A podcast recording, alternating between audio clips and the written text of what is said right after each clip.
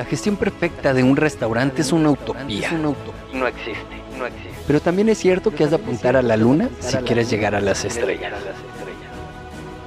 Bienvenidos a Restaurante 10X, el podcast donde desarrollamos una visión total, global, 360, para lograr el éxito en tu restaurante. Y para ello contamos con más de 10 expertos del sector que van a traernos en cada uno de los episodios sus mejores herramientas, estrategias de marketing, gestión y servicio.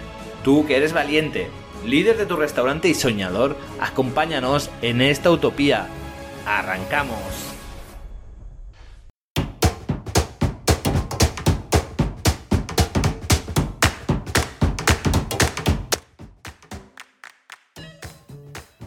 ¿Cuáles serán los futuros de los restaurantes? Cuáles serán los futuros de tu restaurante.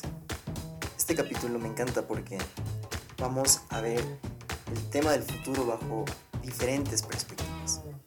Y es que nosotros estamos acostumbrados a, cuando se habla de futuro, hablamos de eh, hacer una, una, proyección, hacer un forecasting.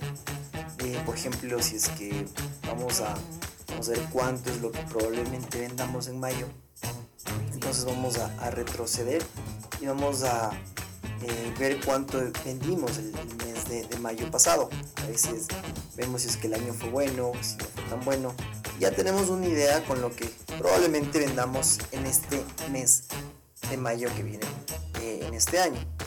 Pero en este caso no vamos a hablar de ese futuro. Es más, les voy a hablar acerca de algunos futuros que puede tener tu restaurante. ¿De qué me refiero? Lo primero que tenemos que entender es que esta, este, este futuro o este, em, esta perspectiva, es la palabra correcta, la perspectiva, eh, donde vamos a analizar que tu restaurante puede tener algunos futuros. Y eso es lo importante y no es a corto plazo, es a largo plazo. Entonces, este análisis prospectivo o este análisis del futuro tiene que ver con una pregunta importantísima de encuadre. Y es cómo se verá tu industria en 5 o 10 años. Y cuando hablamos de industria, no es, no es solo la industria gastronómica, vamos a ser un poquito más específicos. Es decir, si es que tu restaurante, por ejemplo, es de comida rápida, ¿cómo se verá la industria de comida rápida en 5 o 10 años? ¿Cómo se verá la industria de gastronomía saludable en 5 o 10 años? ¿Cómo se verá la alimentación en 5 o 10 años eh, de las personas que prefieren cierto tipo de dietas, cierto tipo, de tipo de comidas, por ejemplo, estilo mediterráneo, estilo italiano?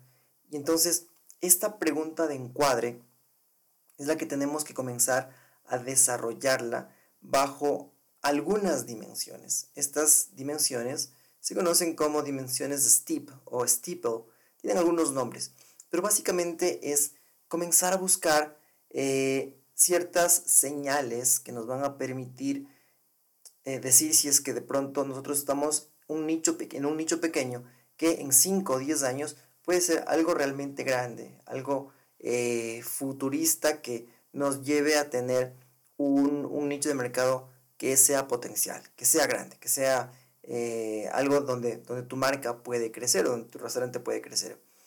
¿Cuáles son entonces estas, estas dimensiones STEEP o steeple? La primera es la dimensión social.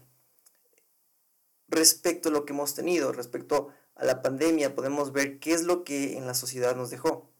Una de las cosas que seguramente ya la tienes en tu restaurante, que seguramente ya la estás viviendo, es tener una extrema conciencia, cuidado con todo lo que tiene que ser protocolos de bioseguridad, por ejemplo. Entonces, a nivel social, la gente ya se acostumbró ahora con la pandemia, ya en la post-pandemia, en que tenemos que tener estos protocolos de bioseguridad. Y claro, si es que tu restaurante comienza a trabajar en extremo en este punto, seguramente la parte social eh, va a estar acorde con lo que requiere tu cliente. Es algo, es, un, básico eh, al momento, ¿sí? Ahora, esa es la primera letra de Steve. Es S-T-E-E-P y algunas partes lo ponen en la parte L, que es la parte legal. Pero aquí vamos a ver también la parte tecnológica. ¿Cuáles son estas, eh, estas partes tecnológicas que estamos viendo en la industria de alimentos? Tanto desde, desde, los cultivos, desde la comercialización, hasta ya llegar en el restaurante. Eh, podemos ver ya eh, ahora un poco más normal estos kioscos o estos menús digitales o estas computadoras que encontramos en algunas marcas donde nosotros podemos digitar la, comida como clientes que nosotros queremos servirnos. Entonces, eh, en, algunos, en algunos lados ya se queda de lado la parte del cajero o la parte del vendedor, del mesero que ofrece eh, el menú, ¿cierto? Siendo que ahora la gente, las personas de ciertas marcas se acercan a estas pantallas y con sus manos empiezan a escoger cuáles son las ventajas, cuáles son las desventajas. Seguramente cuando hablamos de una desventaja, lo que primero se tiene en la cabeza es la eh, despersonalización. No tienes un servicio tan personalizado al momento de querer tener alguna pregunta o saber algo más. Pues esto también se maneja con estadística. ¿Y qué nos dice la estadística con este tipo de, kioscos, este tipo de pantallas digitales donde uno mismo puede escoger el menú? Eh, la verdad es que las máquinas en cierto momento lo hacen mejor que las personas. ¿A qué me refiero? Que realmente tú tienes pantallas con una definición muy alta, donde puedes mostrar tus platos, donde puedes mostrar bebidas y postres, y donde seguramente em, al mostrarlo de una forma tan bien hecha, pues podrías aumentar tu ticket promedio. Esa es una de las bondades. Ahora, sí hay un tema de despersonalización, pero ¿cómo puedes arreglar esta parte de la despersonalización. Simplemente puedes tener personas igual de servicio al cliente que ayuden a, manejar estas máquinas como también que estén presentes no de una forma eh, inmersiva, no de una forma invasiva, sino más bien presentes en el momento en que el cliente requiere algo. Pero lo que nos estamos dando cuenta es que a nivel tecnológico las personas también ya se adaptan, inclusive personas de, de la tercera edad, personas mayores, eh, baby boomers y, generación X, creo que nos adaptamos también a esta parte de la tecnología y eh, es, para nosotros también bien o es muy bueno hacerlo ya sea en tu restaurante con una pantalla o ya sea cuando pedimos a través de las plataformas por delivery. ¿Cómo está entonces esa parte de la tecnología? ¿Hacia dónde, hacia, dónde va? Eh, luego viene la parte económica. La parte económica que ya tiene que ver con la parte económica de tu ciudad, de tu país, de la región, que también se ve afectada por cambios políticos. De hecho, la, siguiente letra es la, la P de, eventos políticos que pueden suceder, ¿no es cierto? ¿Qué temas políticos? Por ejemplo, eh, la guerra, guerra que estamos viviendo ahora, cómo eso cambia, por ejemplo, acá en mi país, ha hecho que los precios de ciertos productos, unos suban, otros bajen, y para tu restaurante tienes que ver cuáles son los productos que podrían verse afectado, afectados, ya se están afectando también eh, en, estos, en estos próximos años. ¿sí?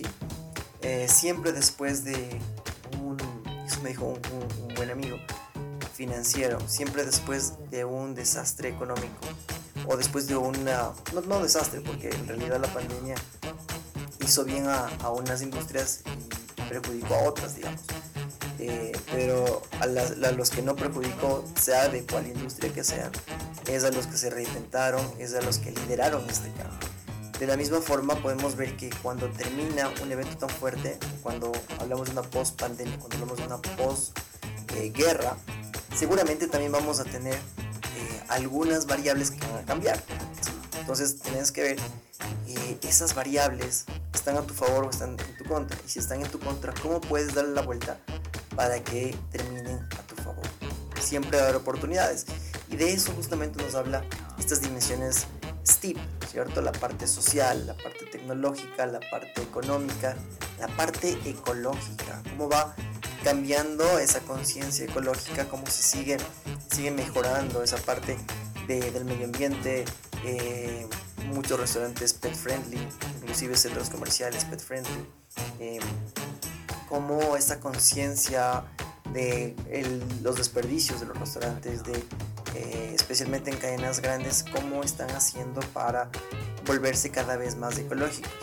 Y, luego, claro, la parte que hablábamos de la parte política y finalmente también la parte legal de tu, país. Hoy veía que nuestro, nuestros vecinos de Colombia pues tenían un, cambio en, su moneda. Em, seguramente eso hace que, que muevan muchas mercaderías, se mueva eh, entre países y, y, claro, la gente aprovecha. ¿De qué lado estás tú? ¿De lado en que está perjudicado pero que va a darle la vuelta o en el lado que te, va a venir bien eh, estos, este tipo de cambios. A eso nos referimos con estas dimensiones STEEP, que puedes, puedes comenzar a analizarlas, no sobreanalizarlas, pero sí analizarlas en función de lo que podría pasar en la industria de tu restaurante directamente en tu restaurante.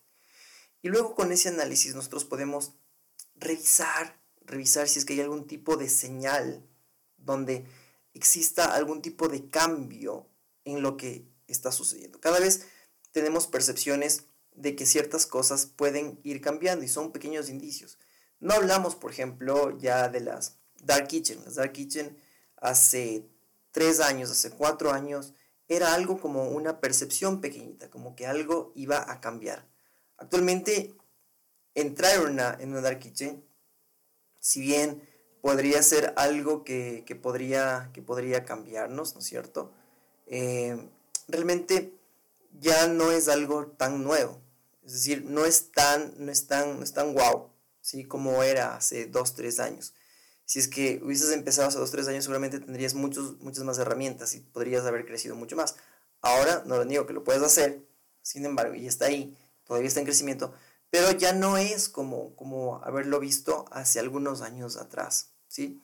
Entonces, lo que, de lo que trato aquí de, decirte es buscar una información que ahora todavía no está en los medios, ahora todavía no es un boom, eh, es algo que recién está comenzando a iniciar, que puede ser una información que sea sorprendente y que pueda crear algo mm, más fuerte, algo, algún tipo de valor en tu cliente. A eso, no, a eso me refiero con esta perspectiva analítica, con estos futuros, porque de hecho podemos plantear algunos escenarios, no solo uno, no hablo de, un futuro, sino hablo de algunos futuros, de algunos escenarios. Y luego, claro, cuando ya tenemos esta información, al encontrar em, mucha información acerca de las cosas que pueden suceder, tenemos que de alguna forma agrupar o clusterizar esta información, de tal forma que cuando tenemos ciertos grupos, o cuando los, los, escogemos, los ponemos por cierto tipo de, de, familias, lo que va a ayudar, y de hecho esto es un poco de pensamiento inductivo, nosotros vamos a inducir por dónde podrían ir estos futuros, cómo nos podrían afectar positivamente o negativamente y qué podríamos hacer en el caso de que nos afecten negativamente. Esto es clave en tu restaurante, si bien hay restaurantes que son clásicos y todo el tiempo han aparentemente han vendido lo mismo y lo mismo y lo mismo, la misma receta de la abuela. Después nos vamos a dar cuenta que en realidad a veces inclusive la receta original, original, original de tus platos pueden mejorar, pueden ir eh, eh, con cierta tendencia. Es más, hay ciertos platos que tienes que sacarlos por temporada bueno, cuáles son las temporadas que se pueden eh, ver, qué cosas pueden ser diferentes. Em, esto ya es esta, este, este forecast, esta, este adelantarse al futuro, hacer esta proyección, pero como les digo, no es de corto plazo, es de largo plazo. Y una vez que agrupamos toda esta información, una vez que agrupamos todas estas tendencias, todas estas ideas, todas estas cosas de lo que podría suceder, pues eso va a, hacia algún lugar, ¿sí? lo que se llama un vector, un vector que inclusive puede ser un vector de cambio, ¿sí? que actualmente nosotros podríamos ver cómo está sucediendo, la, gente cada vez está pidiendo de alguna forma comida healthy, eh, está eh, abierta a nuevos sabores, a nuevas experiencias. Bueno, hay algunas que son healthy y algunas que son también nuevas experiencias, pero que solo son de moda, es decir, pasarán 3 o 4 meses y volverán acá y y, ya no estarán. Pero hay otras que sí se quedan. ¿Cuáles son esas que al momento sí se han quedado?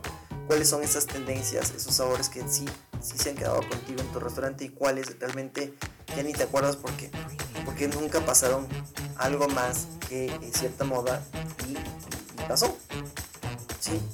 Entonces, la primera parte es esta eh, estructura, este, este, buscar estas señales, ¿no es cierto?, eh, del futuro, de lo que puede pasar en la industria específica. Luego las agrupamos, hacemos esta especie de agrupación o clustering para ver hacia dónde se dirigen. ¿sí? Tratar de buscar estos vectores hacia dónde o, o cuál es la tendencia, a dónde podrían llegar. Y claro, después tenemos que ver cómo descubrir, cómo crear nuevos ya escenarios, o sea, cómo interpretar estas tendencias y cuáles serían los diferentes futuros. Por eso hablo de, diferentes futuros dentro de la gastronomía. Y a su vez, dentro de la gastronomía tenemos oh, un sinnúmero de tipo, tanto de, agrupaciones de restaurantes, eh, como toda la cadena, ¿no es cierto?, de los restaurantes.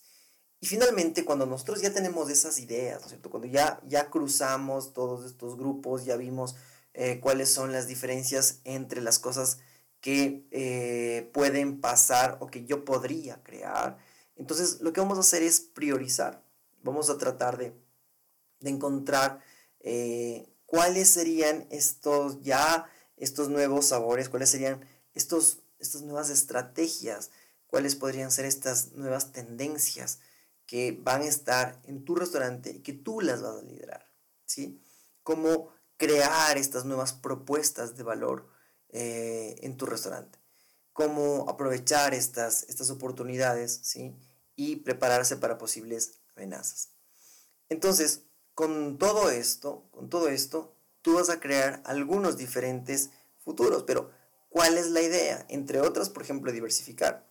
Si tú crees que con, el restaurante que, que tienes y con todo lo que has venido haciendo, que ha sido lo mismo y lo mismo y lo mismo, si es que ha sido lo mismo y lo mismo en cuanto a, la comida que se está preparando, a los productos que se están vendiendo, imagínate qué podría suceder si es que eh, en un futuro comienzas a diversificar y comienzas a tener diferentes canales, comienzas a tener diferentes formas de vender, comienzas a tener diferentes formas de servir, de atender, de que llegues a tener una experiencia con el cliente tal cual como por ejemplo se, se disparó con la, con la eh, pandemia todo lo, todo lo que tiene que ver y todo lo que está relacionado con delivery.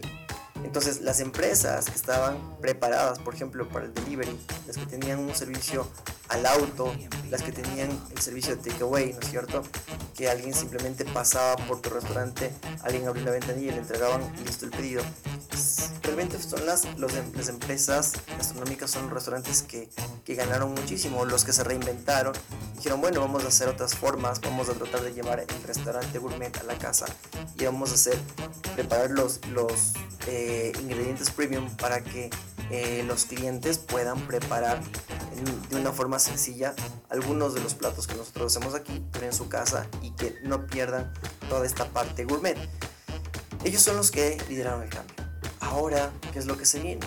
¿Cuáles son esos posibles futuros que vamos a tener post pandemia? ¿Cuáles son los posibles futuros que vamos a tener inclusive en algunos de los países de posguerra? Eh, ¿Qué es lo que ha pasado antes? ¿Qué es lo que podría pasar ahora? ¿Cómo darle la vuelta? ¿Cómo aprovechar este, este em, declive en algunos momentos y o también eh, en una cima en la que comenzamos a, a entrar después de estas circunstancias que, que atravesamos por, por estos años anteriores. Entonces te invito a que empieces a pensar en no solo estos futuros que se basan en los pasados que hemos vivido el año pasado o el mes de, de mayo, de agosto del año pasado y que ahora hacer, vamos a hacer una, una tendencia, vamos a hacer una proyección, un presupuesto eso está bien, eso sigue siendo. Pero vamos a ampliar tu visión. Vamos a ampliar tu visión. Te invito a que pienses qué podría suceder de aquí a 5 años, de aquí a 10 años. Y que eh, no esperes a que sucedan ciertas cosas.